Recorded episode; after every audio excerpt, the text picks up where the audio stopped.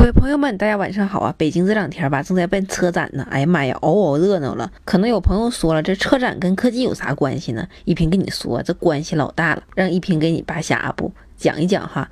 这个提起车展吧，很多人第一反应就是呃车模。但是呢，这个车展毕竟是车展，还是要以车为主的。这不近两年的车展吧，都开始控制车模的数量了，也不让他们穿的太暴露。但是呢，大家不要失望，这个车模呢，呃。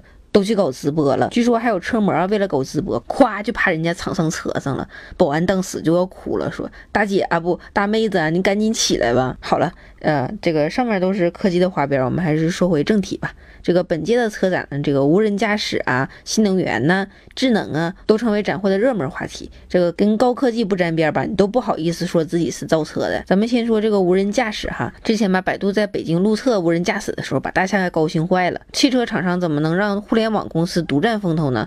本届车展上吧，长安呐、北汽啊、沃尔沃呀这些很多的这种汽车厂商都展示了自己的无人驾驶技术。据说吧，在未来的三到五年内就能正式推出了。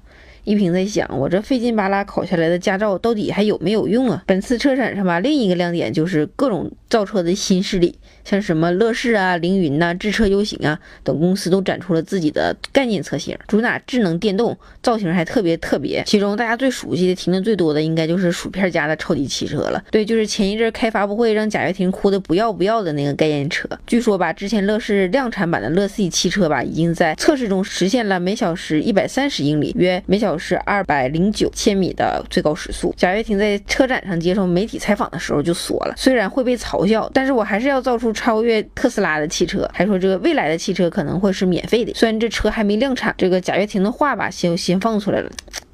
一平想说，一平不嘲笑你们，赶紧造车吧，我就等着免费呢。最后的最后吧，一平想问大家，对这些造车新势力有什么看法呢？你觉得他们会成功吗？或者说他们是否会颠覆传统的汽车厂商？欢迎留言跟我们互动哟。